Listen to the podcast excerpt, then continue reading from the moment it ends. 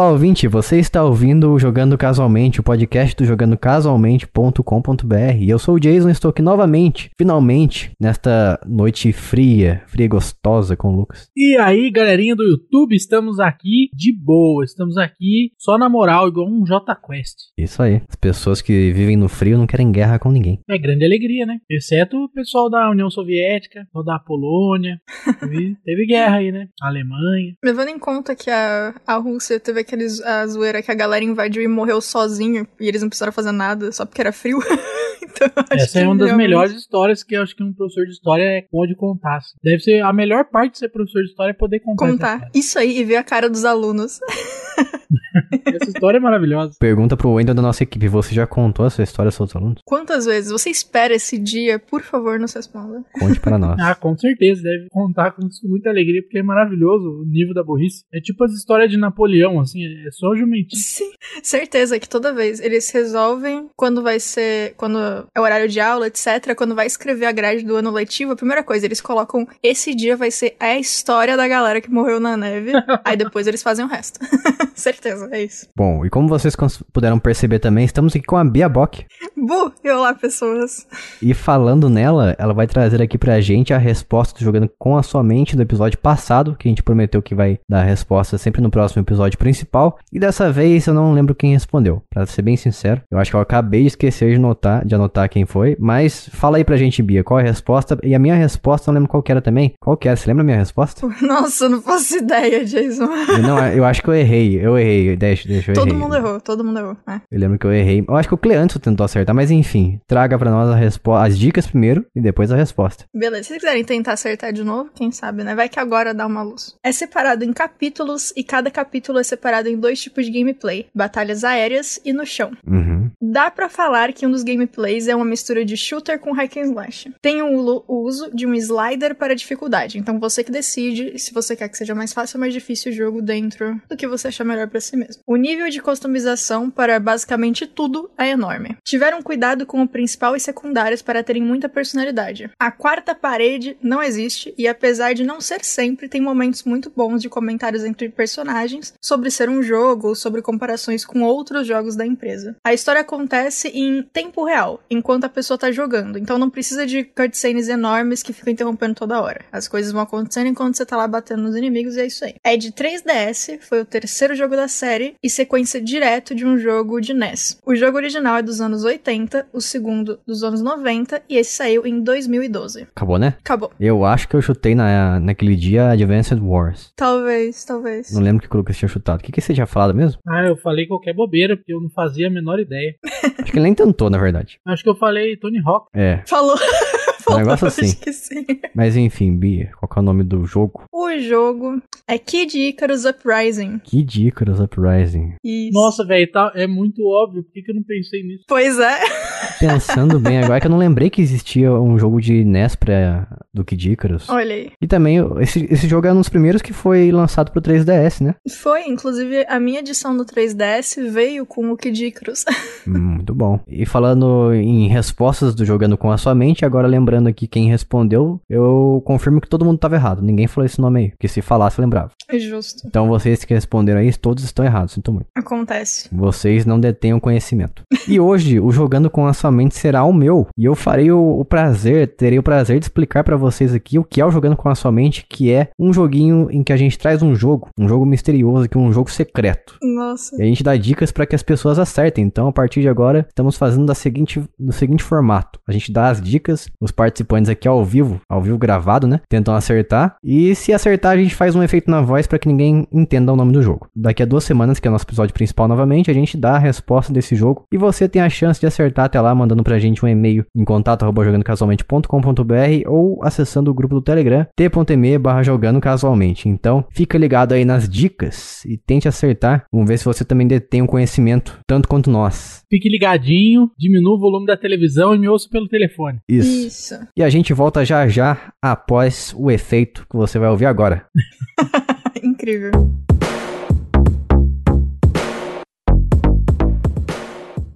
E o meu jogo da, do Jogando com a Mente de hoje tem as seguintes dicas para que vocês errem, porque o meu objetivo é fazer vocês errarem. Inclusive, alguém reclamou que você mudou todas as regras porque você quis de uma noite pro dia? Só uma pessoa reclamou porque vocês manipularam essa pessoa. Manipularam? Nossa, Jason. Vocês induziram essa pessoa a, a discordar de mim, então não é Não. válido. Ah, então quer dizer que eu controlo as pessoas. Então, sou, Você um- viu?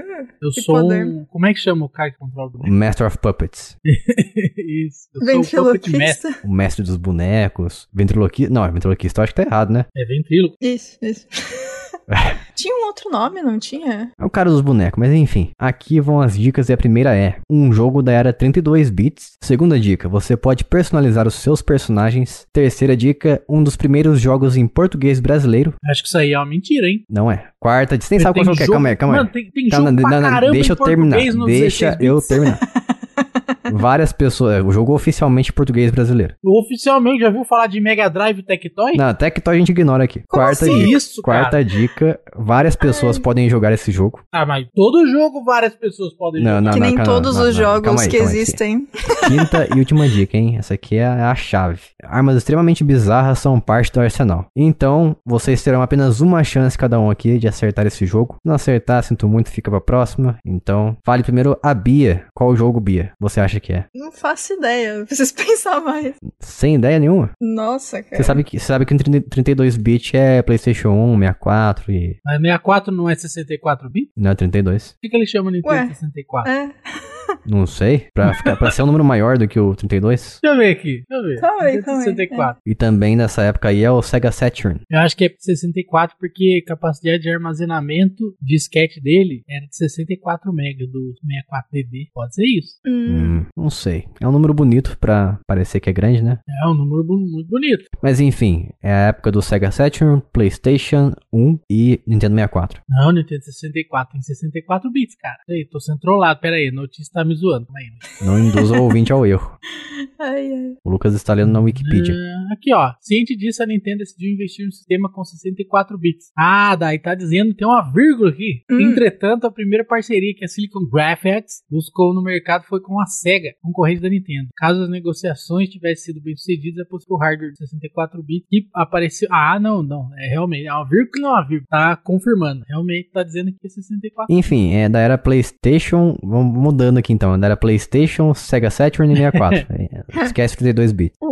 Uma pergunta. Diga. O jogo é em português brasileiro, mas ele foi dublado. É tudo, tudo, tudo em português Tudo em brasileiro? português, até dublado. É isso mesmo. Eu vou chutar Looney Tunes, Looney Tunes Shipride. Muito bom. Bia, você? Nossa, a minha mente, por algum motivo, travou em um jogo do Asterix, que não tem nada a ver com nada, e eu não tô conseguindo sair disso. Eu acho que nem tem jogo do Asterix pro PlayStation 1, não tenho certeza. Eu E, quer que dizer, tem, sim. pra era minha 32 Ah, bits. acho que tem sim, cara. Não Tem sei, sim, mas, mas enfim, qual que Eu é? não faço ideia, eu não sei o que chutar, não. Vai chutar Asterix mesmo?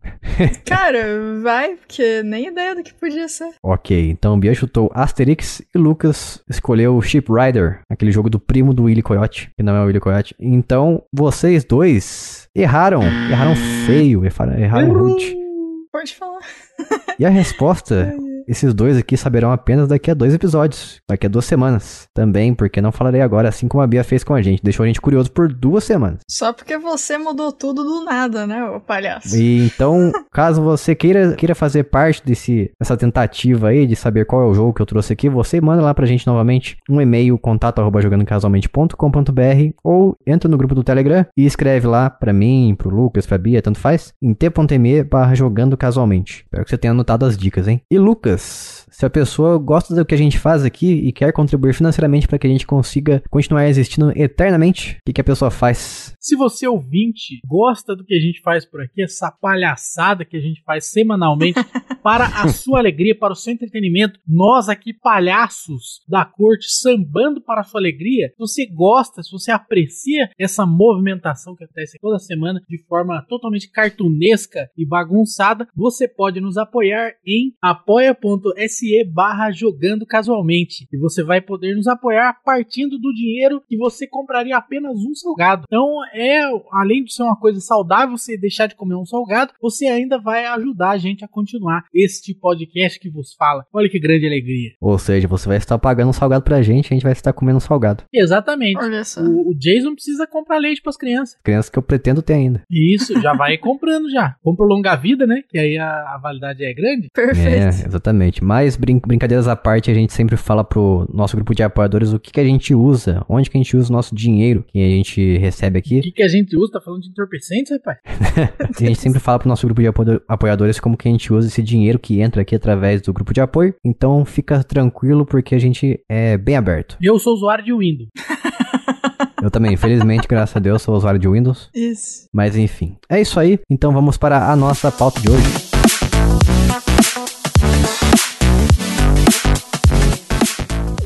E hoje estamos aqui para falar de clichês, coisas muito usadas no mundo dos videogames. Nos games, na verdade, né? Em todos os jogos. E a Bia tá aqui para falar com propriedade porque ela é game designer, então ela vai poder falar muito. Por que, que as pessoas usam essas coisas, Bia? Eu quero saber porque eu estou indignado. Usou o quê? Windows? Também. Windows, Windows Também, todo mundo também. usa porque é bom. Essa é a verdade. Alô, com provocações aí pra galera do Linux, hein? Não, pinguinzinho não tem vez contra a janela. Que? Pinguinzinho. Windows, melhor sistema, mas aqui não estamos para falar de sistemas operacionais, mas sim de clichês do, dos videogames. E a primeira dela, Bia, diga pra mim, por que que existe barra de stamina, que é a barra de fôlego dos personagens, como em jogos, por exemplo, eu estou jogando recentemente, voltei a jogar Zelda Breath of the Wild, como conhecido também como o melhor Zelda por muita gente. Não sei se você conhece esse jogo, Uhum. mas o, o personagem lá, o principal, o Link, não é o Zelda, é o Link. O Zelda. Ele tem um fôlego de uma pessoa com, com asma, porque ele corre, sei lá, dois segundos e já cansa. Isso é preconceito com quem tem asma, hein, Jason? É, eu queria dizer aqui que meu professor de break tinha asma, tá? Então o senhor aí controle-se. Tá, então vamos, vamos refrasear aqui. Ele tem o fôlego, sei lá, de um velho de 70 anos, que não faz exercícios. Olha, Olha só. só, preconceito com a terceira idade. Você viu? O velho não pode fazer exercício, ele não pode ser uma pessoa ativa. Ele tem um fôlego curto, pronto, pronto, fim. Dá dois passos e já tá cansado. Parece eu de subir na escada aqui no meu apartamento. Nossa, ah, agora sim, você colocou você na, na Isso, piada. Aí, tá, aí é Aí permitido. Aí pode, aí pode, né? Então tá bom. Isso. Ah, tudo Aí- bem. Ainda, ainda, por enquanto. Ah, que bom. Muita coisa que tem em todos os jogos. Tá bom que assim, tá, boa, boa parte existe porque as pessoas já esperam que isso exista nos jogos e aí a gente coloca porque, tipo, é o esperado e ok. Mas essas coisinhas, por exemplo, que nem o exemplo da barra de estamina, ela é uma das coisas que ajuda muito a dar uma controlada no quão Deus o jogador vai ser dentro do jogo. É o mesmo esquema de você ter uma barra de mana e ter que controlar recurso pra conseguir usar os feitiços que você tem. É uma coisa que é colocada pra pessoa não conseguir só sair e fazer tudo como se ele estivesse no modo Deus que tem poder absoluto. Tem que ter algumas coisinhas no meio do caminho pra deixar o jogo não exatamente um pouco mais humano, mas um pouco mais um pouco mais complicado no sentido de te fazer pensar que tem essa coisinha que você tem que levar a sério, que você não pode só sair batendo que nem um maluco, você não pode só ficar esquivando que nem um maluco. No Dark Souls tem isso, né, que é um ótimo exemplo também. Ou seja, então é pra cortar as asinhas de quem tá jogando. É, porque assim, obviamente, né? Tem jogos que pegam essas coisas e usam pra coisas mais específicas dentro da, do que eles querem passar no jogo. Mas no geral, sim, porque senão, tipo, se você, por exemplo, tem um jogo que você tem a habilidade de usar glide, que é basicamente quando você não exatamente voa, mas sabe aquela sensação, aquele negócio quando você vai pra um lugar alto, Você plana. plana, exatamente. Como se fosse um passarinho sem bater asa. Se isso aí for infinito, você pode nunca mais andar no jogo. Você sobe montanha, vai. E, e é isso, né? E é um bagulho meio complicado, porque se você foi lá, fez o jogo, fez. A menos que você tenha feito o jogo especificamente pra pessoa não precisar tocar no chão, não precisar fazer nada, é complicado. Você vai, faz um super level design, e aí você dá a opção de. Ah, se você quiser, você pode voar pra sempre. Aí a pessoa não bate nenhum bicho, passa, vai fazer só as quests que precisa. Chega no boss, fica desmotivado, porque obviamente não, não tem XP suficiente pra conseguir matar o bicho. Então, assim, são pequenas coisinhas que, ah, a gente quer colocar uma mecânica especial que você pode fazer X, beleza, mas essa mecânica sozinha vai dar liberdade demais e talvez isso não seja uma coisa boa. Aí você coloca estamina, aí você coloca controle de mana e coloca essas coisinhas para dar uma segurada no jogador, para ele ter essa liberdade a mais, mas ao mesmo tempo, como eu disse, não virar o modo Deus do jogo que você pode fazer o que você quiser. Então é praticamente para controlar você e suas, seus limites, para estabelecer limites para você não ficar abusando. Sim, sim. Como você fazia, por exemplo, no Super Mario World, você saia voando com a capinha, pulava todo mundo em cima da fase ali. Saía lá no Wii! É, uma bagunça, fazia tudo virar bagunça. Eu não sei se no Zelda tem essa possibilidade, não sou um grande conhecedor de Breath of the Wild, mas eu acredito, tenho fortes sentimentos de que não é possível fazer upgrade do seu fôlego. Então, se for, o, se for o caso, eu tenho muita raiva desse jogo. Porque realmente eu, eu, corro muito pouco. Uhum. Mas pelo menos, ó, ele faz uma coisa inteligente que eu acho, que eu acho ba bem bacana, que eu acho que devia ser feito em todo jogo que tem fôlego. Porque a barra de fôlego fica em cima do seu personagem, flutuando assim quando você corre. Uhum, então você, sa você sabe quando que começa e quando que vai acabar. Ao contrário de Dark Souls, a sua barra de fôlego é lá em cima. Então É. você, ou você presta atenção na ação ali, ou você presta atenção na sua barra. Você não pode prestar olho no gato, olho no peixe ao mesmo tempo, entendeu? Não pode ficar dois lugares ao mesmo tempo olhando. Tem uns negócios muito interessantes, assim, por exemplo, no, no MMORPG é, Blade and Soul também tem esse sistema de barra de fôlego, principalmente pra corrida. E assim, você tem uma, um trotezinho que você consegue dar que não precisa, que é tipo a sua corridinha normal, e a corrida mais rápida, que é tipo uma corrida Naruto, que aí precisa dessa barra. Com os braços pra E trás. o negócio. tipo isso. o vento passa, tem efeito. É, uma- é engraçado.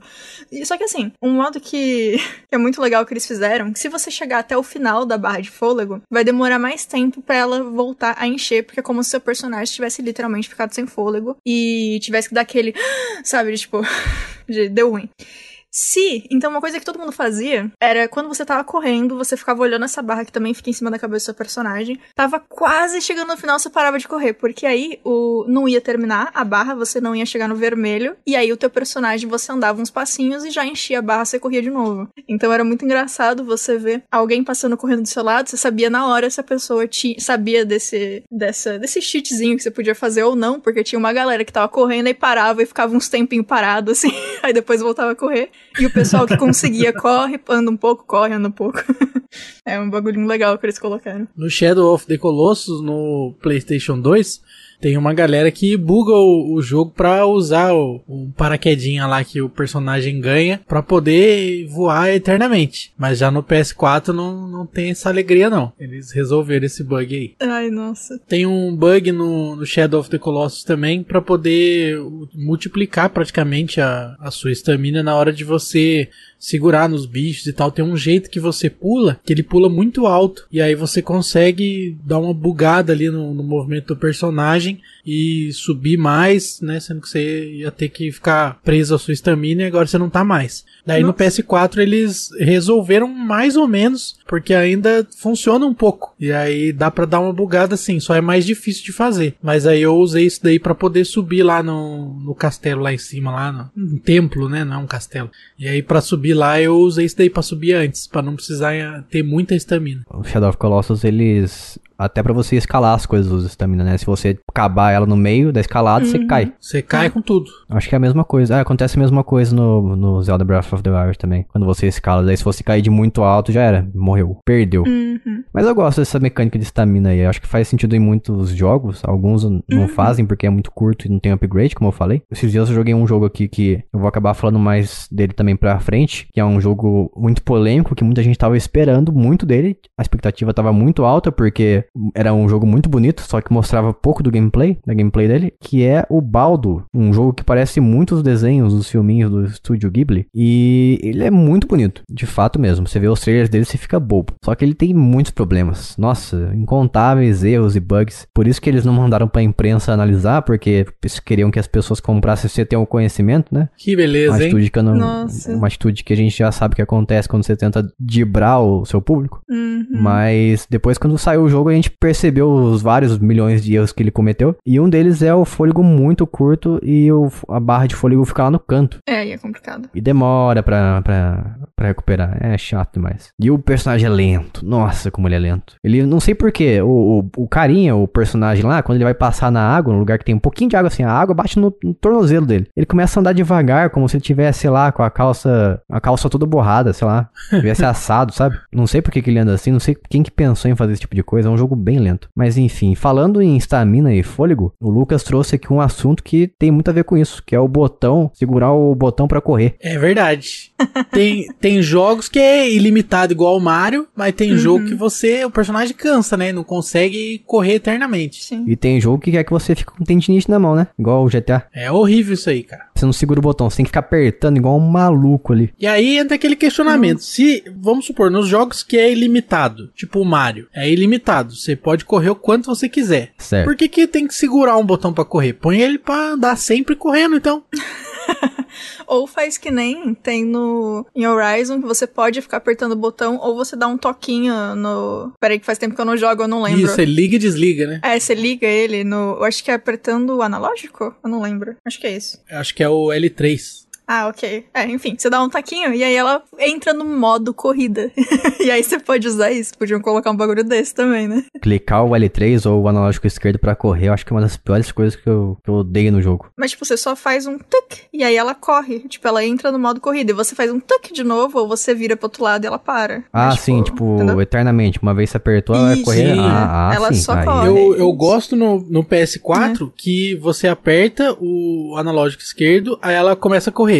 Se você apertar de novo, ela não para de correr, ela continua correndo. Você tem que parar de andar se você quiser que ela pare de correr. Já no PC, não. É o Shift e ele realmente é capaz de ligar e desligar. Isso, Isso é significa legal. que no meio da correria, não tem como você só spamar o botão e vai. Porque se você spamar o botão, ela pode parar no modo desligado e ela vai andando calmamente enquanto tem um bicho correndo e vindo com toda a força atrás dela. E ela andando, Exato. desfilando igual uma modelete. Então, isso aí é um problema. Isso aí se chama resiliência. Então, já no, no Playstation, você spama, aperta o negócio, vai, vai, vai, vai, vai, vai, vai, igual um louco. E aí, e aí ela sai correndo desembestada. Eu falei isso porque tem jogos que obriga a gente a ficar clicando toda vez pra correr. Aí é chato. Coisa que eu né? odiava muito, muito pra fazer isso, que é o Call of Duty, que é o jogo do, do COD, o pessoal gosta muito. Toda vez que você vai correr, você tem que clicar o, bot- o analógico de esquerdo. É um inferno. É chato demais. Às vezes você não tem a sensibilidade que você clicou um negócio ali. Eu nunca tenho. Eu tenho problema com isso. Pior ainda são o Battlefield na época, o Battlefield Bad Company 2, eu acho, que era o principal, um dos principais concorrentes até hoje do Call of Duty. Em vez de você clicar pra você correr, o analógico, você tinha que clicar e segurar o clique. Nossa, aí não. Eu não consigo. Minha tendinite não. Como é que você vai fazer isso enquanto você tá movimentando o personagem? Fala pra mim. Ou você faz um, você faz outro. Não, não, não dá. Nossa, mano. Eu acho que minha mão explodia. Eu ia jogar cinco minutos do jogo e ia ter que ficar um dia sem desenhar. Não, é loucura. Depois, uns jogos mais adiante, assim, da, da mesma série do Battlefield, daí sim, eles deram a opção pra você. Você quer correr clicando ou você quer correr clicando e segurando o clique? Uhum. Mas, voltando a falar do quadrado pra correr, eu gosto de ter um botão pra correr, porque assim, você tem a, a sensação de que você tem duas instâncias ali. A instância mais lenta do personagem e a instância mais, mais veloz. Se o personagem apenas corresse, eu ia sentir que eu tô, que eu tô sendo li- limitado pelo jogo. Coisa minha, particular. É, faz sentido você sentir que você tem as duas instâncias, porque de fato você tem, né? Então deu certo. E não sei se você percebeu, Lucas, mas tem gente que joga o Mario, Super Mario World sem correr. É isso, isso aí. São pessoas horríveis, deploráveis. Eu, eu vejo gente jogando assim, dá um negócio em mim horrível, sabe? Um, É um absurdo. uma depressão na hora. Um absurdo completo isso aí, tá errado. Uma vez veio, um, acho que uma criança em casa, na casa da minha, da minha esposa, eu tava lá naquele dia. Eu acho que é um amigo da igreja nosso. Molequinho pequenininho, e ele nunca tinha jogado Mario. Daí ele falou: Ah, eu, eu quero jogar esse aqui, esse jogo aqui. Daí beleza. Falei: Ah, você conhece? Ele falou: Não, beleza. Coloquei pra ele, fui vendo ele jogar, e ele não corria de jeito nenhum. Falei: Meu Deus, corre. E ele não corria. Mas eu acho que o, Mario ele tem um problema quando você pega a florzinha de fogo, porque o mesmo botão de soltar a bolinha de fogo é o botão de correr. É, isso às vezes atrapalha um pouco. Atrapalha bastante. Bom, enfim, não, não coloque seu botão de correr no mesmo botão de fazer uma ação importante, como soltar bolas de fogo. É que nem quando. sempre, sempre, sempre, sempre. Tô jogando Final Fantasy XV, eu vou falar com a pessoa, eu mexo um pouquinho a câmera, eu pulo na frente do NPC em vez de falar com ele, porque é o mesmo botão. toda vez, toda vez. Sempre, fico pulando que não é maluca na frente do NPC. Aí eu viro a câmera, aí aparece o botão, eu vou clicar o botão, só meu pulo de novo, eu faço. Todos os NPCs devem achar que o Noct está completamente alucinado. Eu não sei, eu não lembro o nome do jogo que eu joguei recentemente, faz uns meses já, eu acho. E o mesmo botão de você conversar com as pessoas era o botão de atacar. Aí é sacanagem. E você podia atacar as pessoas nesse jogo. Nossa, não. Pô, você tá de sacanagem comigo, né? Você quer que eu converse ou você quer que eu ataque a pessoa? Nossa, que ideia péssima. Tá de brincation with me? Nossa, qual jogo que é esse? Eu não lembro o nome, pra falar a verdade. Não, porque se você. co- Nossa, você coloca um bagulho num jogo desse que você pode matar NPC, você fica sem NPC. Como é que você vai comprar lojinha? Não tem, você matou o cara quando você tentou falar com ele. Nossa, que terror, cara.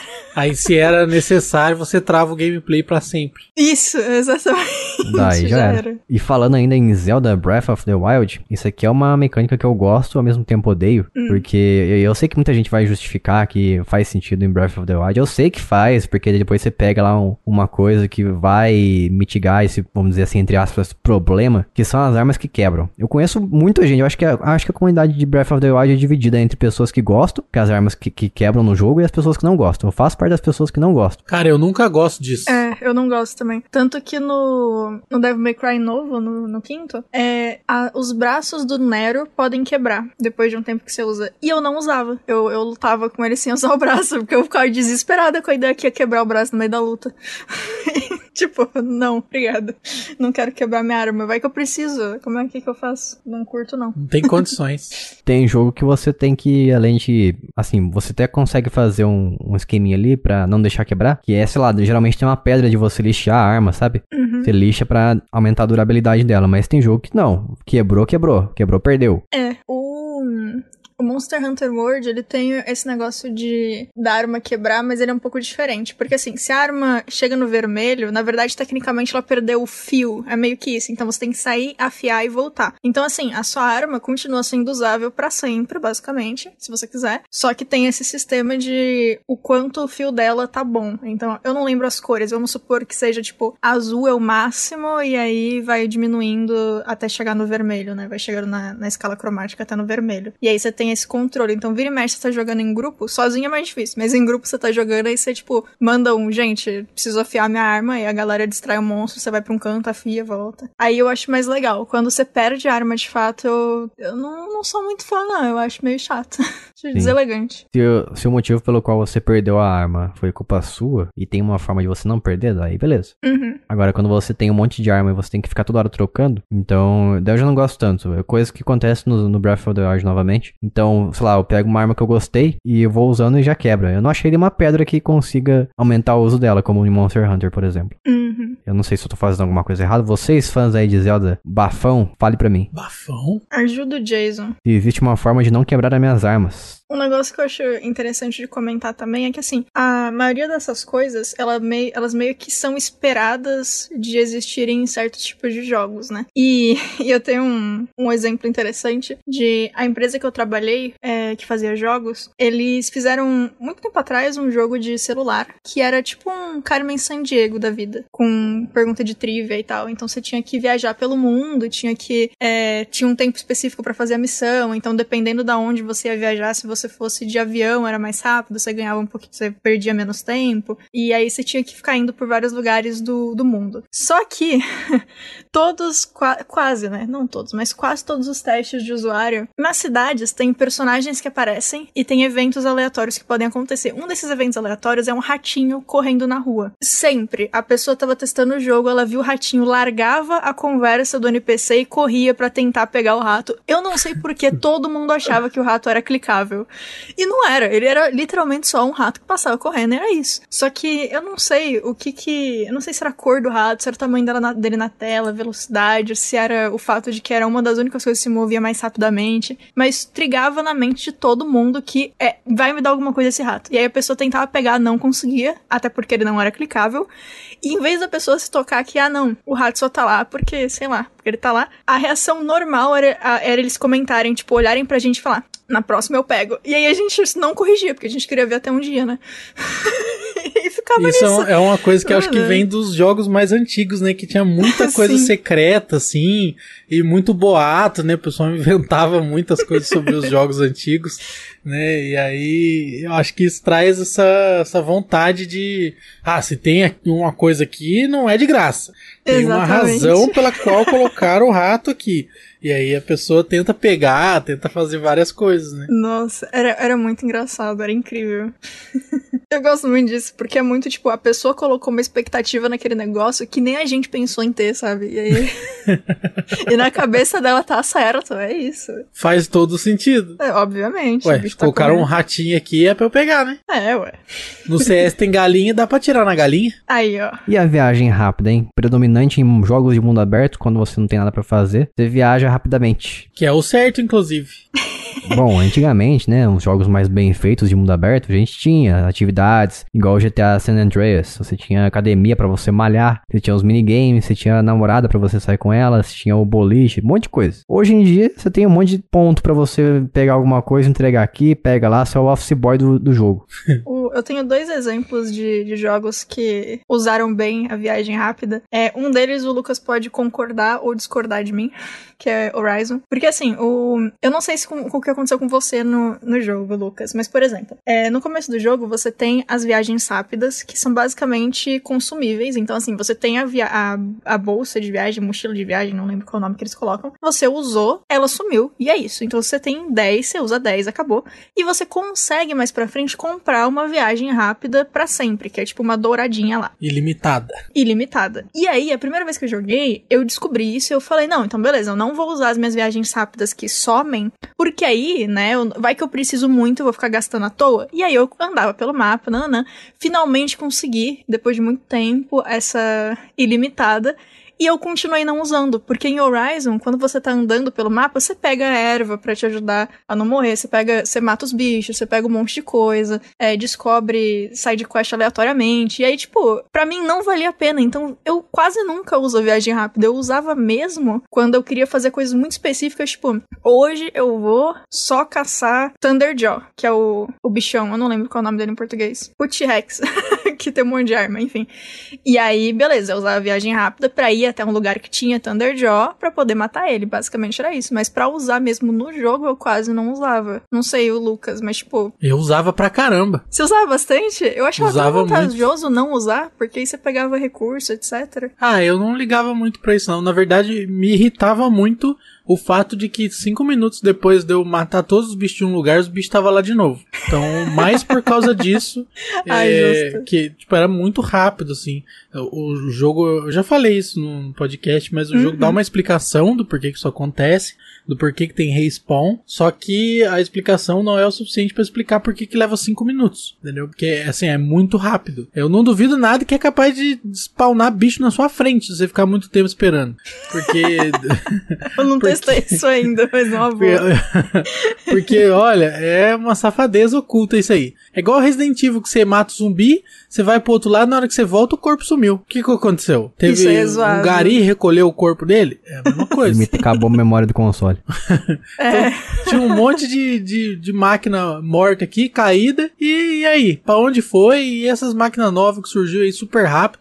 Cinco minutos eu fui ali, voltei já tem máquina aqui de novo. Então isso aí me irritava muito. Aí por conta disso eu é, sempre fazia a viagem rápida. justo, legal. Tem jogo que precisa, precisa da viagem rápida. Eu vou falar um aqui que é um jogo muito obscuro. Só quem gosta desse jogo aí, é um, que conhece ele de fato, porque é um jogo bem ruinzinho, ainda mais pros dias de hoje, que é o Deadly Premonition, feito pelo Hidetaka Suiri, Suehiro, mais conhecido como Suiri. E esse jogo, ele é, ele é uma, tipo uma sátira, assim, de Silent Hill, de Resident Evil. É, não exatamente sátira desses dois jogos, mas é, um, é um- uma mistura dos dois, só que um formato, um formato bizarro com comédia. Mas enfim, tem uma hora que ele libera pra você o mundo aberto, que é a cidade que o personagem lá, o principal, tá visitando, o York. Só que essa cidade, ela é muito grande. E como você anda por ela? Com o carro. E a di- dirigibilidade do carro é terrível. Um dos piores mecânicas de dirigir carro que eu já vi na vida. Nossa. É muito ruim. E você é obrigado a usar o carro pra você andar de ponto A ao ponto B. E nesse meio tempo aí, não tem muita coisa pra você fazer no meio do caminho. Tem umas coisas, acho que uns coletáveis pra você coletar. Mas assim, é mais pa- paisagem passiva mesmo e nada pra você fazer. Agora o segundo, finalmente finalmente eles pensaram, né? A cidade é menor, você anda com um skate em vez de um carro, mas você tem a viagem rápida, os pontos para você simplesmente Uhum. tocar ali, ah, você chamou um táxi. O táxi te leva, com um load desgraçado de grande,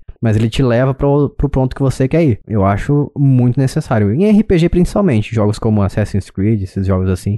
Eu sou um, um grande fã da viagem rápida, só queria dizer isso. Eu gosto da viagem rápida. Eu gosto de ter a opção de poder viajar de mais uma forma também. Por isso, inclusive, que eu vou falar de Final Fantasy XV de novo. Porque eles te dão mais de uma opção de como você pode ir do ponto A ao ponto B. Você pode ir a pé, como, enfim, todo mundo correndo, batendo bicho no meio do caminho, etc. Você pode ir de chocobo, que são aqueles. as galinhas gigantes, a galinha a cavalo, que você pode subir e correr. Você pode ir de carro. E aí, a versão carro, você tem a versão viagem rápida, que ela simplesmente acontece. Tem a versão que você vai dirigindo o carro, e ou você pode deixar outra pessoa dirigir o carro, normalmente o, o Ignis. Então, assim, é, ele tem todas as opções, todas elas funcionam pra quem gosta de cada uma delas. Tipo, eu sou uma pessoa que fica vagando muito entre diferentes opções, então, tipo, sei lá, eu tenho que fazer uma missão que é perto de uma outra missão. Só que assim, é, o tamanho do, do espaço que eu tenho que percorrer pra primeira missão não é o suficiente eu pegar o carro. Eu vou de Chocobo e da missão, da primeira missão pra segunda eu vou a pé, depois eu volto de Chocobo ou de carro. Porque também você tá num lugar e você pode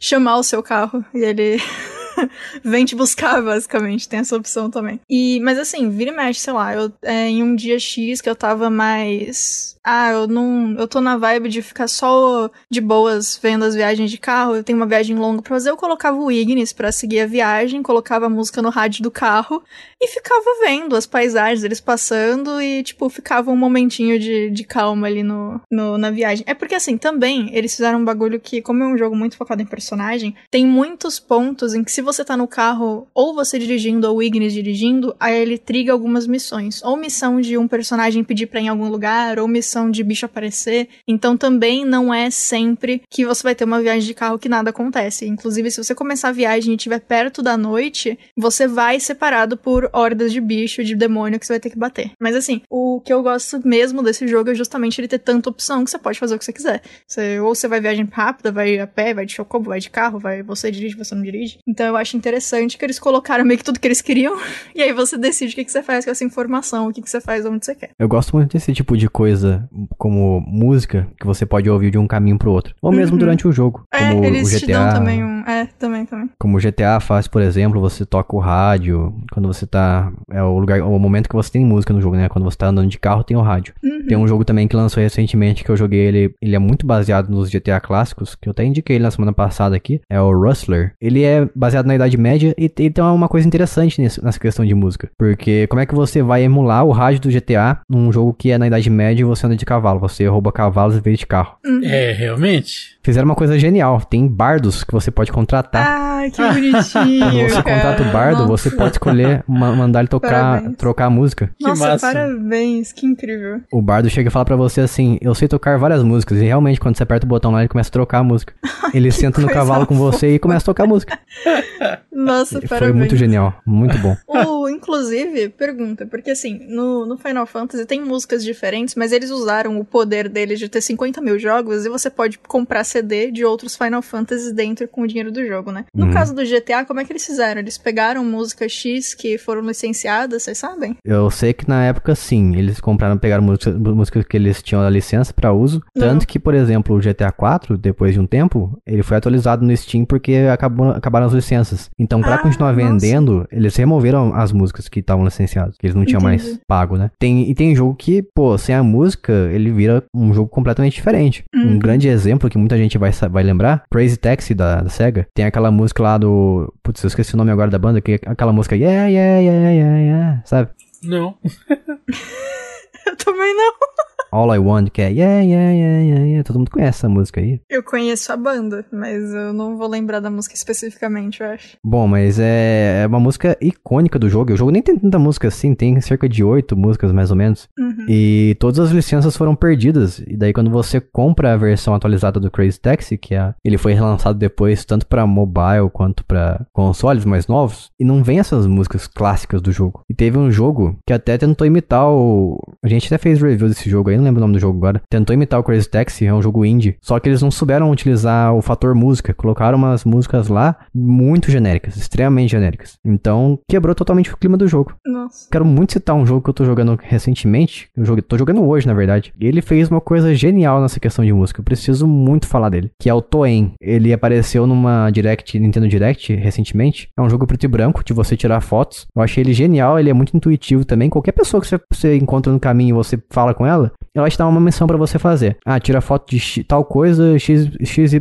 volta para mim. Você vai ganhar um carimbo. Beleza. Ou, ou, tem um. Você vai no hotel, você conversa com o dono do hotel lá, ele fala: Ah, a gente tá querendo fazer uma campanha de marketing, faz tempo que a gente não tem foto do nosso hotel, tira uma foto para mim, mas eu preciso que você tire a foto do hotel inteiro. Tá, beleza. Daí você tem que encontrar um ponto que você consegue, do, do jogo, que você consegue pegar o foco do, do hotel inteiro na sua câmera, entendeu? É umas coisas bem bacanas. Só que ele tem uma coisa em, nessa questão de música que eu nunca vi em outro jogo fazer. Você pode coletar toca-fitas no meio do jogo, durante o jogo, fazendo algumas missões. Daí, o, o seu personagem tem, ele tem um tocador de fitas para ele poder ficar ouvindo. Um Walkman, eu acho que é uma coisa assim. Uhum. E você tem as músicas que você coleta durante o jogo e você pode deixá-las tocando, como se fosse o som do, a música do jogo mesmo. E você consegue colocar ela, elas em lista e também consegue colocar para repetir e fazer o modo aleatório. Eu achei muito legal, muito bacana. Ah, ok. Tem mais opção então. É que eu ia falar que o Final Fantasy ele tem isso. Você consegue. Você não começa o jogo com o. o... Eu ia falar Walkman, mas não é Walkman, é sei lá, o MP3.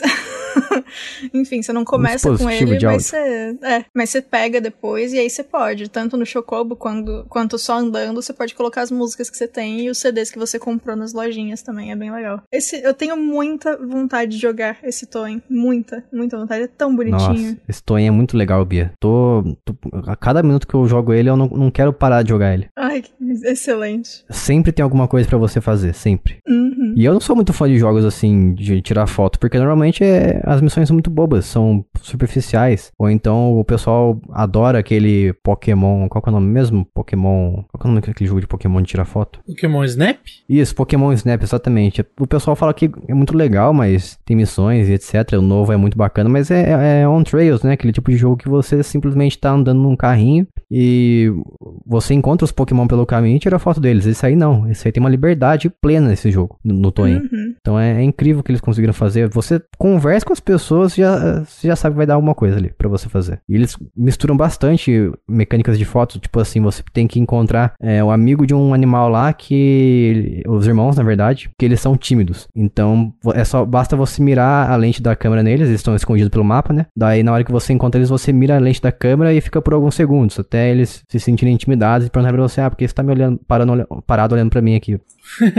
é umas coisas bacaninhas assim. Nossa, o Monster Hunter, eles colocaram umas missões de tirar foto. É que assim, meio que faz sentido do ponto de vista que você é um explorador, né? Que tá. Você não é só um caçador, você explora também os, os lugares. Mas é muito engraçado, porque você vai de matar um dragãozão gigante. Pra tirar foto de uns gatinhos que ficam na floresta, sabe? Uns bagulho muito diferente.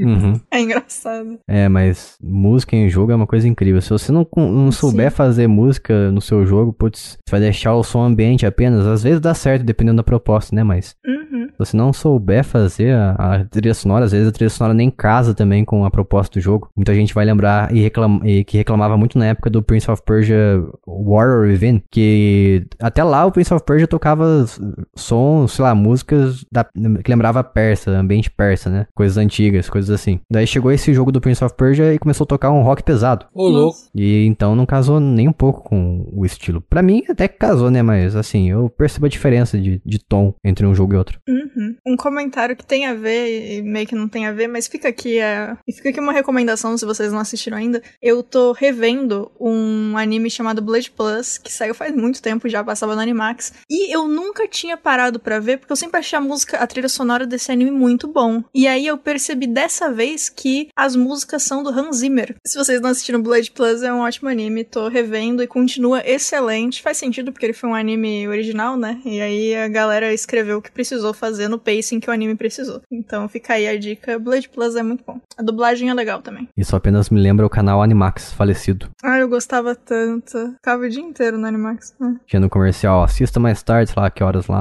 Blood Plus, Sim. no Animax. Animax era o canal que eu via com a minha mãe. ela, ela gostava. Nunca tive acesso a isso aí. Exatamente, eu ia falar isso. Eu Poxa. sempre via na casa das pessoas que eu ia, porque eu não tinha em casa. Então era aqueles minutos ali que eu via só o comercial e pronto. Mas enfim, aqui, vamos falar agora de coisa triste. Coisas feitas as- muitas das vezes de maneira burra. Que isso, cara? Vocês sabem o que eu vou falar agora, hein? Ai, ai, ai. Porque vocês estão vendo aqui a pauta.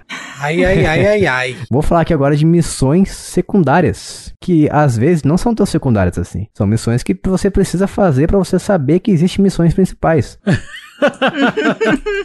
É verdade que é o se é principal ou secundário é apenas ponto de vista. É verdade. Pro cara que tá te pedindo ajuda, aquela é a principal, porque vai ajudar ele, coitado. Dá vontade de bater na pessoa que fez isso. Eu joguei recentemente King's, King's Bounty 2, 2. Esse jogo é um jogo de medieval, RPG, jogo tático também e tal, beleza. Eu tinha feito todas as missões principais. Até que eu parei e, e refleti. Pô, não tô conseguindo de jeito nenhum avançar nessa missão principal aqui. Esse aqui é um outro, uma outra categoria de missão principal, de missão secundária burra. Porque o jogo, ele propositalmente não te dá experiências o suficiente pra você continuar avançando na missão principal.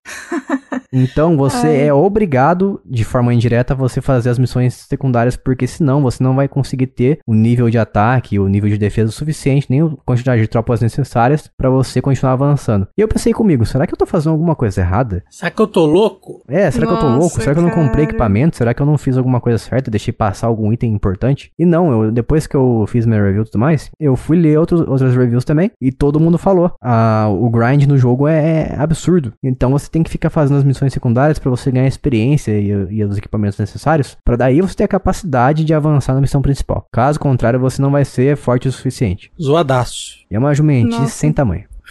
Eu queria dizer que eu não compactuo com isso, tá? Não, pô. Missão secundária que é obrigatória não é secundária, gente. O nominho tá errado. É verdade. Você tem um ponto.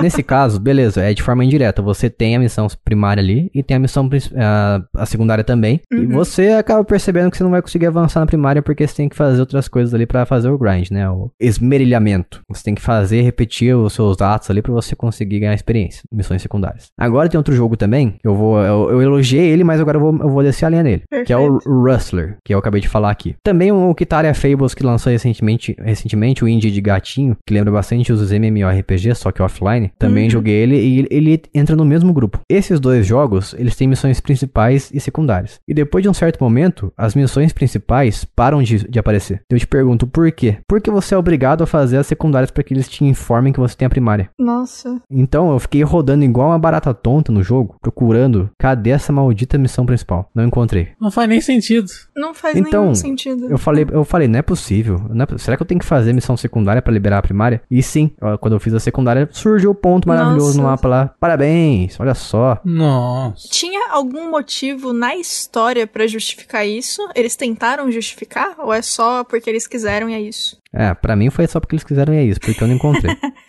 Ai, nossa, que sacanagem, cara. Mesmo que se tivesse, pô, me fala pelo menos, né? Pois é. Mas não, não foi falado, eu fiquei procurando lá. Nossa, que idiota. Ok. Loucura, loucura. Você tem que fazer missão secundária que realmente recompense o jogador de forma legal, sei lá, dando um item raro, experi Uhum. pontos de experiências absurdamente altos, sei lá, coisa do tipo assim. Não, e outra também, né? Não faz, não faz sentido, cara. Porque assim, se você quer que tudo seja necessário pra seguir, então faz um jogo linear. em que de verdade tudo é necessário, sabe? É, pô. Ai, nossa. Coloca lá, faça agora tal missão secundária pra poder liberar a principal. Pelo menos isso, né? Um aviso. É, qualquer coisa. No, no curso que eu dei de narrativa pra jogos, eu comentei, inclusive, de como é a diferença que faz você ter quests secundárias que ajudam ao invés de atrapalhar. Que são de fato secundárias e te trazem algo que vale a pena. Porque, nossa, é muito ruim isso aí. Esses jogos aí estão tudo errado. Já outros jogos, eles simplesmente têm missões secundárias chatas de fazer. Como um grande exemplo que eu dou aqui, Dragon Ball Z Kakarot. Todo mundo, muita gente Sempre, gosta desse né? jogo aí. Sempre não, não fala dá, desse não jogo, dá. não o dá, Jason não não, dá. consegue. Não Ele consegue. precisa. Tem que falar. Nesse momento, eu não vou reclamar da falta de versos dele. Eu vou, vou entrar na proposta que o Lucas falou pra mim. Você já Ele é um jogo reclamou de, agora. Ele é um jogo de RPG, beleza. Ok, aceitei que ele é um jogo de RPG. Mas as missões secundárias dele, o que que, ele- que, que elas são? Você simplesmente pega um item e leva pra alguém. Pega o item e leva pra alguém. Pega o item e leva pra alguém. Nossa, e fica você nisso. É o Dovaquinho, menino de entregas. Correios The Game. As missões principais, beleza. Você, você luta, luta as, as lutas principais do desenho e tudo mais. Mas as secundárias é simplesmente as famosas Fat Quests. Só as, as missões pra encher o. inflar o jogo. Só pra falar, pra falar que tem conteúdo ali. Nossa, que preguiça disso. E por mais que você me, me dê uma recompensa maravilhosa, como eu falei, um item raro, qualquer coisa do tipo, eu que não vou ficar entregando as coisas pros outros, não sou trabalho, não sou dos correios agora. Eu entendo se esse tipo de side quest acontecesse no Death Stranding, que você já entra sabendo que você vai ter que entregar coisa. Mas Então, qualquer outro jogo é uma droga, né? é, pelo menos no Dragon Ball Z a gente pode sair voando, né? Mas mesmo assim, pô, Uhum. ficar indo pra lá e voltando pra entregar as coisas. E ah, falando ainda do Kitaria Fables, rapidamente, tem uma missão lá que é, ela é principal, mas parece que é secundária. É, sei lá, é, é mal feita também, porque assim, você tem que reconstruir uma ponte. O personagem lá, ele fala pra você, você precisa desse material X, Y, Z. Beleza, ele te mostra em um formato de lista. Só que ele só fala pra você a quantidade de um por um. Então ele vai te falar a quantidade de material que você tem que entregar do Ah. material X. Nossa. Você vai, pega o material X, 10 quantidades. E pra pegar é um sacrifício também, porque os, os inimigos, eles dropam, né? Deixam cair apenas um item de cada. Então você tem que ir lá, matar o inimigo, mata os inimigos, daí os inimigos, eles não ressurgem na tela, né? Você tem que sair da tela e voltar novamente pra que eles ressurjam. Uhum. E tem até um loading pra que isso aconteça, porque a tela não é interligada, é uma tela separada. Beleza. Daí você vai, entrega pro cara lá, o, o cara que pediu pra você essa missão. Beleza, ok. Daí ele vai te falar a quantidade de, de itens do item Y, quanto você precisa. Então você fica nesse vai e vem, fazendo papel de besta o tempo todo, sabe? Nossa, que terror. Era tão fácil dar uma lista. É, você quer fazer Não, com que a pessoa não. sofra? Na vida real, isso é o equivalente da tua mãe falar assim: ah, você pode ir lá no mercado pra mim, por favor, e compra duas caixas de leite. Aí você vai e volta, aí ela fala, pô, mas eu acho que eu também quero um saco de pão. Aí você vai e volta, hum, lembrei que eu queria queijo ralado. É, é o equivalente disso. Olha Aí, que beleza. droga. A- dá pra até entender. Sua mãe pensou, de repente, ah, deu vontade de comprar tal coisa. Agora, se a sua mãe falar pra você assim, filho, vai lá, compra lá 10 leites, ovos e manteiga. Daí, ela fala, daí você fala assim, ah, tá, mas quantos ovos? Ela fala, só vou te falar quando você trouxer os 10 leites. Ai, nossa, É pior esse tipo de sentimento, entendeu? Tá fazendo ser de Ai. bobo pro- propositalmente. Nossa, e não dá pra, tipo. Porque assim, existe jogo que se você sabe que você vai precisar mais pra frente entregar 10 ovos, você já pega no caminho os 10 ovos e fica no inventário, aí você entrega. Exato, Nesse não exato. tem essa opção? Ah, Até, até tem, né? Mas, mas como é que eu ia saber que eu precisava desses itens? Sim. Ah, você pega todos os itens que você achar na sua frente, e aí Nossa. toda vez que alguém pedir, você vai ter. Vou virar o coletor precisa do da- jogo agora, real. você precisa da, da mochila da Hermione, e é isso. Em vez de, de RPG, virou um jogo de coletável. Sim. Jogo de juntar cartinha. É. E falando em terror, eu quero saber de vocês, eu quero saber de vocês aí se isso pra vocês é um terror ou não. Que são a- as vidas que se regeneram em jogos de FPS. Eu sei que tem uma comunidade de jogos de, de pessoas que jogam FPS que elas se sentem bastante desgostosas, vamos dizer assim, desconfortáveis em jogos de FPS que você simplesmente você pode atirar no inimigo, leva tiro, daí você, sua vida começa a baixar, sua tela começa a ficar vermelha. Daí você pega uma cobertura e você simplesmente cura de novo a sua vida, a sua saúde. Tá fácil, né? É, as Tá pessoas fácil. falam que isso não tem nada a ver, a ver com a vida real. E obviamente não tem, né? Você levou um tiro, você não vai ficar ali abaixado pra você recuperar a sua saúde. Não é assim que funciona na vida real. Mas vocês gostam disso ou vocês preferem outro tipo de coisa pra você curar? Pra mim, depende da proposta do jogo. Se a proposta do jogo é ser mais realista, se é um bagulho que se passa numa guerra que já existiu, por exemplo, eu acho que tinha que perder o sangue, perder o sangue, amigo. Você, a menos que apareça um médico, não faz sentido sua vida regenerar aleatoriamente. É A não verdade. ser que você diga. Era. Qual que era? Era. hum, Nossa, tinha algum jogo, acho que era Uncharted, que os, os devs falaram que, tipo, ah, não, mas o, a tela fica vermelha não é porque a vida dele tá diminuindo, é porque o perigo aumentou e a sorte dele diminuiu. Não, é, não significa que Deus, ele vai que morrer. Tinha um bagulho desse. E aí, tipo, gente, eu não concordo.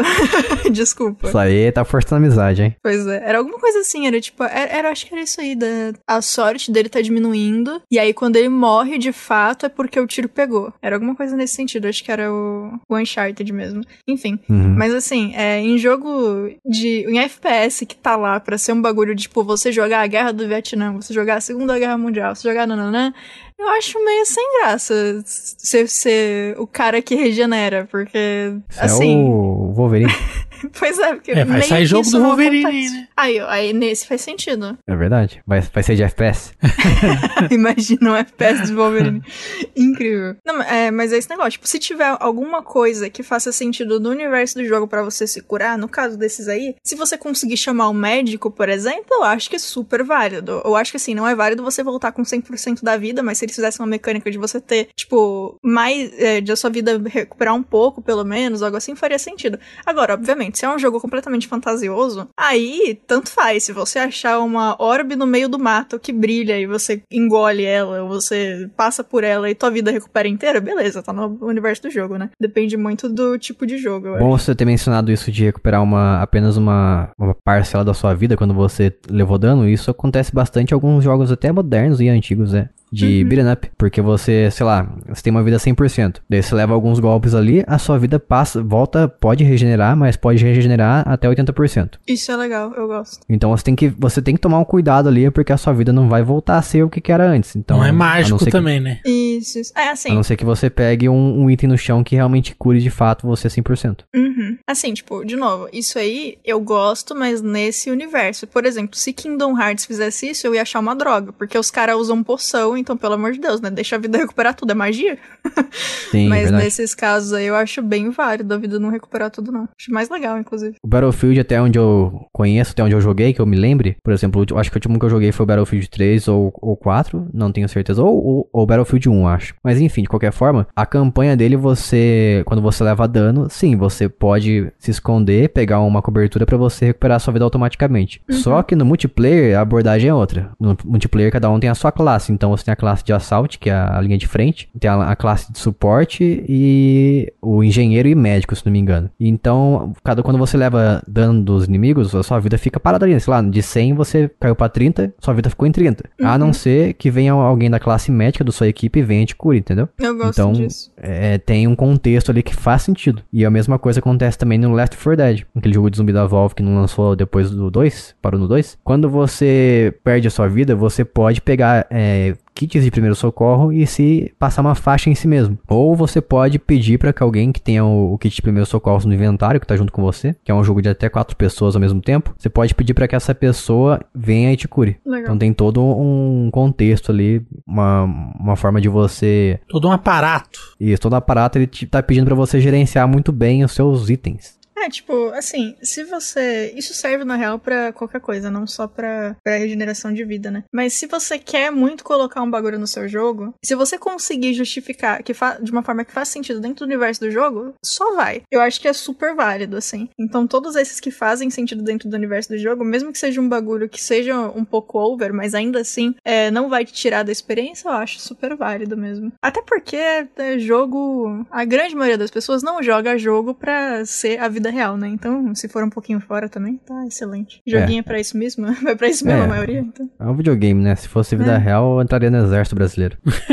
Nossa, eu não consigo ouvir nada sobre o exército brasileiro sem lembrar daquele vídeo do.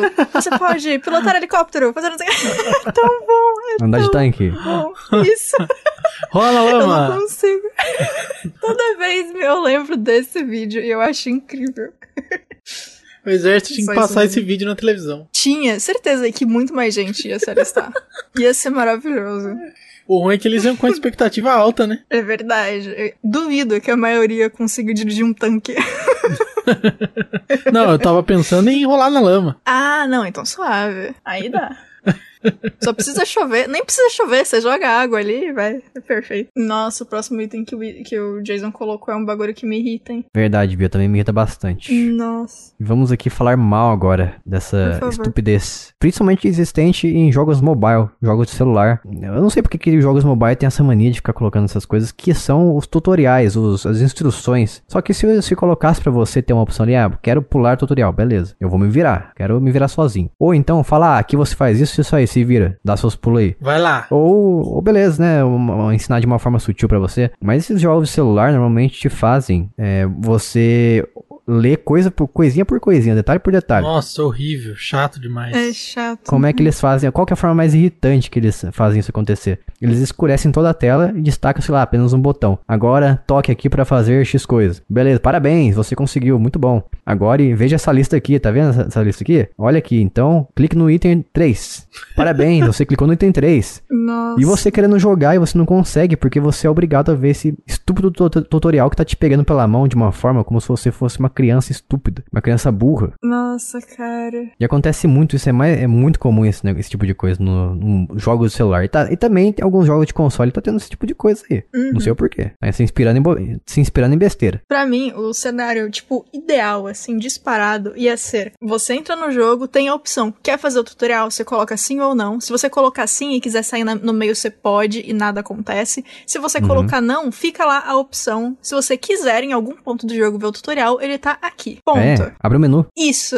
Coloca um botãozinho ajuda. Se eu tiver dúvida, eu clico. É, É, exatamente. então, exato. Nossa, eu mais de uma vez eu baixei jogo, o jogo tinha esse tutorial do inferno que te obriga a clicar exatamente onde ele quer e não acaba nunca, e eu desinstalei. Eu tenho vi um monte de jogo que eu nem Eu sei também. como é que era o jogo até o final. Parecia isso, ficava cinco minutos ali e falava, não quero mais. É isso. O jogo, o jogo pode ser maravilhoso, pode ser o melhor do mundo. Se começar com esse negócio de tutorial obrigatório, pelo amor de Deus, eu vou- eu, Nossa, vou, eu vou mandar uma mensagem pra quem fez esse jogo. Eu vou falar, tira esse Para negócio com aí. essa palhaçada. Não é assim que você faz tutorial, não, cara. Quando tem, eu não sei vocês, mas se tem um tutorial assim e de fato eu vou até o final, eu presto atenção em zero do que o tutorial me disse, porque eu fico tão irritada que eu só quero clicar rápido pra acontecer o que tiver que acontecer e passar o tutorial. E depois eu preciso do mesmo jeito aprender a jogar. Então, não adianta nada. Não resolve, né? Tipo, como se o Nada, usuário nada. fosse ler alguma coisa. Pois é. Eu acho, eu sou da- do tipo de pessoa que acredita no seguinte: quando você precisa de muito tutori- tutorial no seu jogo, é porque seu jogo não é intuitivo. É por isso que muita gente elogia Mario, porque Mario te joga no mundo ali e te dá dois botões. Te pega pela cabeça, te arraga, te Jorge. Te joga e te dá dois botões: pulo e corrida. Você, nos primeiros segundos, você já percebe o que os dois botões fazem. Então Exato. vem um inimigo na sua direção, você aperta os botões ali pra ver o que acontece, pulou. Opa, pulou, beleza. Pulou e caiu em cima do inimigo porque o inimigo vem em sua direção, sem querer, matou o inimigo. Pulou no- nos bloquinhos ali, tem as coisas ali dentro, beleza. Você vai aprendendo com o jogo e a dificuldade Uhum. vai escalando. Então, o Mario nunca precisou de tutorial. E mesmo os Marios mais modernos, o Mario Odyssey, por exemplo, ele te deixa, ele te dá um tutorial pra você saber como é que joga, mas enquanto você joga. Então Sim. você tá andando durante, na fase ali e ele te fala, aperte o botão é, Y pra você jogar o bonezinho. Ok, beleza, não tá me interrompendo, entendeu? É bem melhor Uhum. esse tipo de coisa, em vez de você ficar É. parando a tela, escurece, fala, "Ah, agora aqui, ó, ó, aperta o botão aqui. Se você apertar esse botão aqui, vai acontecer Não, isso é aqui. Bota um legal. vídeo mostrando o que acontece pra você, vai acontecer isso aqui. Então, beleza, aperta aí e vê o que acontece. É, o Mario, ele é um exemplo muito bom disso, de como fazer tutorial, que, que nem é tutorial, né, de verdade, tecnicamente, assim, Uhum. você ir andando pela fase e aprendendo as coisas. Tanto que no jogo também daquela empresa que eu tava, que era o jogo de computador deles, é, eu que fiz o level design, e na época eu conversei muito com eles sobre, olha, vamos colocar, vamos fazer o tutorial é, nesse estilo, de tipo, você ir aprendendo aos poucos ao longo da fase, se precisar de alguma coisa, a gente coloca uma placa que não tem palavra, tem só imagem, e a gente fez isso e deu super certo, a galera, todo mundo aprendeu a jogar, é, meio que de forma orgânica, né, porque só Uhum. você não, você não precisa colocar um bichão do mal no primeiro, nos primeiros três passos do cara, você pode fazer, É. deixar o cara aprender a pular antes, aprender a bater, etc. A não ser que você estiver, esteja fazendo Dark Souls. Daí você É, aí já você coloca pode, ali aí- o chefe na sua cara ali. Aí você coloca, exatamente, o Balrog do lado da fogueira. Mas, mas uma coisa que eu fiz que eu achei legal também, porque não foi todo mundo que percebeu, mas quem percebeu gostou. É, tinha uma parte desse jogo que você chegava numa paredona e tinha um puzzle ali. Pra você conseguir subir da parede, você tinha que subir em pedras que saíam da parede. Então eram como se fossem plataformas que aparecem e desaparecem. E os ornamentos das plataformas tinham quatro cores. Então podiam ser. Eu não vou lembrar as cores direito, mas eu acho que podia ser tipo azul, verde, roxo e amarelo, alguma coisa assim. E no cantinho, quando você chegava na parede, no canto, a primeira coisa que você via era uma placa que tinha essas quatro cores com setinhas, porque era um ciclo. Então, tipo, o roxo aparecia sempre é, antes do azul, e o azul aparecia sempre antes do amarelo, amarelo antes do verde, e seguia nessa ordem sempre. Então, se a pessoa tentava subir, caía e via a placa, aí ela já sabia, ah, beleza, eu tô na pedra roxa, então eu sei que a próxima que vai aparecer é aquela ali. E aí eles conseguiam passar mais fácil. E assim, você conseguia passar por esse puzzle sem precisar ver de fato aquela. a, a pedrinha, a placa que te informava da ordem dos negócios. Mas se você via, as pessoas ficavam felizes, que tipo, ah, nossa, olha só, tava ali no cenário a explicação e eu consegui. De novo, sem palavra nenhuma, porque a ideia era que o jogo pudesse ser jogado mesmo que você não soubesse a língua primária do jogo, né? Uhum. E de novo, vai fazer um level design nesse estilo? Joga Mario. Joga Mario porque um dos melhores exemplos realmente sempre é. sempre é o jeito de Mario. Mario, Donkey Kong também, outro Também, grande Donkey Kong, exemplo. é. Donkey Kong é excelente nenhum. nisso. É. Nada. Nossa, qual que é? o- É o Tropical Freeze? Eu acho que é. Nossa, que jogo bom, hein? Pra aprender a jogar o Donkey Kong. Parabéns pros caras. Eu acho que é esse mesmo. Bom, o Tropical Freeze já tem um pouco mais de instrução, porque já é um pouco mais complexo. Porque você pode escalar as vinhas. Será que não é o Freeze? Então, pera, qual que é o que eu. É o só. Calma, eu confundo os Donkey Kongs. O último do Wii Wii U e do Switch é o Tropical Freeze. Daí tem o do Wii, Ah, então que não é é o o último, Returns. não. Daí tem o do É o Super Nintendo. Returns que não tem, que não tem nada de, de tutorial também, é muito fácil. Não, Não o lembro, Returns ele cara. precisa de tutorial, até porque se você jogar no Gente, Wii, que é, é? um pesadelo. Esse aí eu acho que ah, foi não, um é. erro. Não, de Wii não, eu não joguei nenhum do Wii porque eu. eh, Desculpa, gente, eu não, eu não gosto muito do Wii. Vixe, não sei então. Tem algum Donkey Kong aí que, que a gente estudou também pra fazer level design e errei os nomes. Enfim, aquele lá que não precisa de tutorial. 3D? Ai, eu acho que Mas era. tem algum Donkey Kong que não é em 3D? Sim, os antigos eles são pré-renderizados apenas Ah, em é, 2D. mas é 3D, Ah, não, mas é. É, Mas é 2D, eu tô falando 3D tridimensional com gráficos 3D. De verdadeinha. De verdade. De verdade. Que Era, eu é acho que o. assim. Tem no DS, que é um. Tem um qualquer lá no DS que ele é 3D, tem o. Mas eu acredito que sejam os clássicos, Bia. Porque os clássicos realmente não talvez. tem tutorial. Se tem é pouco. No 3, por exemplo, você Uhum. pode controlar o barquinho deles lá e se você ap- apertar X botão lá que eles te falam, você usa a turbina mais rápida. Mas Uhum. o Donkey Kong Returns aposto que não é porque é um pesadelo aquele jogo lá não, no Wii. isso não é não. Porque Ah, pra você, você tem a mecânica de você abaixar e assoprar o dente de leão, você tem a mecânica de você bater no chão, chacoalhando ah, o controle. Tá, tá. Não é Tem a esse, mecânica é, de é você não. rolar chocalhando o controle também, pelo amor de Deus. É muita coisa. Não, não precisa de tudo isso, não, gente. Tá Tudo bem. Isso aí foi Soco, um soco, erro. bate, vira, soco, bate, soco, vira. Exato. Nossa, eu jogava muito isso. Tem que fazer um Konami Code pra jogar o Donkey Kong Returns no Wii. É, não, e o. Enfim, eu não vou lembrar qual é, deve, o, deve ser um dos que o Jason disse aí. Mas que eu lembro que, tipo, os únicos tutoriais que apareceram era, sei lá, você sobe num negócio e aí aparece em cima um botão. você não sabe o que, que ele faz, você aperta e descobre. É isso.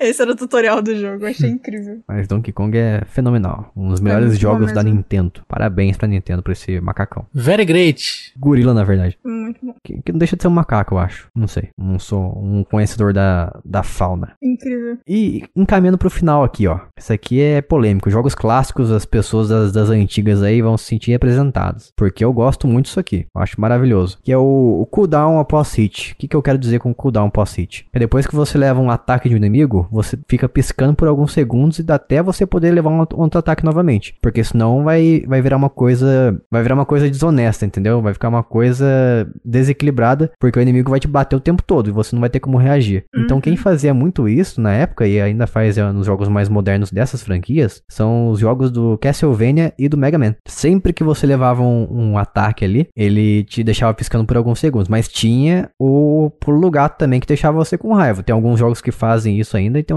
outros jogos que não. Principalmente os jogos que são pixel art, alguns deles tentam emular os jogos antigos, que é o, o ataque do inimigo que te joga pra trás. Castlevania era louco pra fazer isso. Você levava um ataque do inimigo, ele te arremessava quilômetros de distância. Então você. Você- é, tô exagerando, mas enfim, você caía numa Você distância ia que era parar no próxima fase do jogo. per- você ia cair perfeitamente, friamente calculado no- nos espetos pra você morrer. É, isso é verdade. Era sempre assim. Daí o Mega Man, Mega Man o que, que ele fazia? Você, você ia pular de uma plataforma pra outra, daí passava um morcego, batia em você na hora que você tava pulando, bem na hora que você tava pulando, e você caía no buraco e morria. Era, era louco pra fazer isso, entendeu? Esses jogos aí era, era o terror do pessoal, por isso que eles são considerados jogos difíceis, que na verdade eles nem são tão difíceis assim, eles só são sacanas mesmo. Uhum. Mas esse cooldown pós-hit eu acho que é uma coisa muito usada nos videogames e é, vem bem a calhar, porque senão, como eu falei, fica desleal a luta contra os inimigos. Novamente citando aqui o que eu joguei recentemente, o Baldo, uma das minhas decepções desse ano, Tadinho. ele tem, ele tem um cooldown, uma, um tempo de espera para você poder levar um ataque novamente, novamente do inimigo muito curto. E ele foi muito mal feito nesse quesito também, porque tem uns inimigos que eles te atacam assim, a cada dois segundos, um segundo e meio. Por exemplo, tem um, uns tentáculos ali que saem do chão e ele fica batendo em você. Só que daí você cai, no, na hora que ele te, ele te bate, você cai no chão e levanta. Só que enquanto você caiu, o, o tempo de resposta, o tempo que você pode levar um hit novamente já passou. Então você cai, nem, nem bem levantou, já tomou outro soco. Então o inimigo fica te batendo ali de uma forma que ele te encosta num, num cantinho ali, num lugar que não tem como escapar, que já era, é morte. Morte certa. Então esse jogo aí ficou 13 anos em desenvolvimento e parece que não aprenderam muita coisa, não. Não souberam fazer muito bem. 13 anos dava pra ter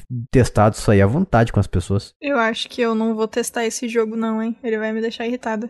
Nossa, Bia. Bia, você precisa jogar baldo, Bia. Você como Não. game designer. O- a quantidade que eu entrei no chão e caí num buraco invisível. Ok, eu, não- preciso tá- jogar mesmo. Nossa, não eu tá no ficar- gibi. não, eu tava andando em uns lugares ali, claramente não tem como se cair. Você tá andando, sei lá, numa fazenda. Você cai no buraco do nada, você morre. Tem uh, outros momentos eu entrei na parede, fiquei preso. Nossa, eu não, gente. não sei o que acontece com esse jogo, tô lançado todo quebrado, tudo cagado. Eu fiquei com uma raiva genuína jogando esse jogo. Ele tem essa barra de stamina também, que ele, que eu falei, né, que ele fica longe da sua tela e é curto também. Ele tem um bug também de controle quando você coloca um controle físico pra jogar ele, que eu tô jogando no celular, né? Você coloca um controle físico, ele não aparece o que os botões fazem. Ele só aparece ali, é, você pode atacar e você pode rolar. Tá, mas qual botão faz o quê? Não explica. Não, ele era, era pra aparecer na tela, só que não aparece, porque tá bugado, é um bug. Vai ver que eles pegaram, eles fizeram uma reunião, falaram, não, beleza, vamos citar tudo que a gente precisa colocar nesse jogo. Aí fizeram a listona, aí alguém falou, agora o desafio de vocês é como colocar isso com o mínimo, o mínimo necessário só pra dizer que tem, mas não tem que funcionar. E aí Exato. foi o que aconteceu. Virou esse jogo aqui, velho. Eu, eu vou jogar, eu vou jogar. Vou tentar jogar. Bom, então a gente falou aqui hoje um- os maiores clichês do mundo dos videogames. Alguns muitos, muito bem-vindos, alguns nem tanto. Alguns são extremamente odiosos, como esses tutoriais que a gente mencionou aqui. Por favor, se você for fazer um jogo, não obrigue as pessoas a ler tanto assim e ficar seguindo um botão na tela como É. se a pessoa fosse um- uma pessoa estúpida. E fala pra gente também o que, que você achou desse episódio. Vai lá em jogandocasualmente.com.br. Quando você estiver ouvindo esse episódio, provavelmente já vai estar no site, então você pode comentar por lá. Ou se você preferir, como a maioria faz, comenta com a gente lá no grupo do Telegram, t.me barra jogando casualmente, ou através do e-mail contato jogandocasualmente.com.br. E lembrando vocês, o Lucas vai lembrar vocês, na verdade, Lucas, como é que as pessoas fazem para nos apoiar financeiramente e garantir várias vantagens. Se você quiser nos apoiar financeiramente, ou seja, dar dinheiros pra gente, você deve acessar apoia.se barra jogando casualmente. Isso aí. E a partir de um valor bem, bem baixinho ali, você consegue receber episódios bônus, episódios adiantados. E dependendo do valor que você contribui também, você tem o direito a receber prêmios de vez em quando aí. Tem a possibilidade de receber prêmios, na verdade. Como jogos grátis, olha só. Você é uma pessoa que não quer ficar gastando com jogos, você pode ganhar jogos através da gente. E também você pode escolher o tema dos nossos episódios bônus. Então você só sai ganhando. E na quinzena em que a gente não tiver um apoio, um apoio financeiro, pelo menos um apoiozinho, a, a gente libera notícias casuais, que é o nosso podcast spin-off, e é apenas para você que contribui com a gente. E as pessoas do feed ficam com uma versão demo. É uma forma da gente beneficiar quem acredita no nosso trabalho e gosta do que a gente faz aqui. Então a gente vai ficando por aqui. Até a semana que vem. Um beijo, tchau. Tchau. Falou! ha!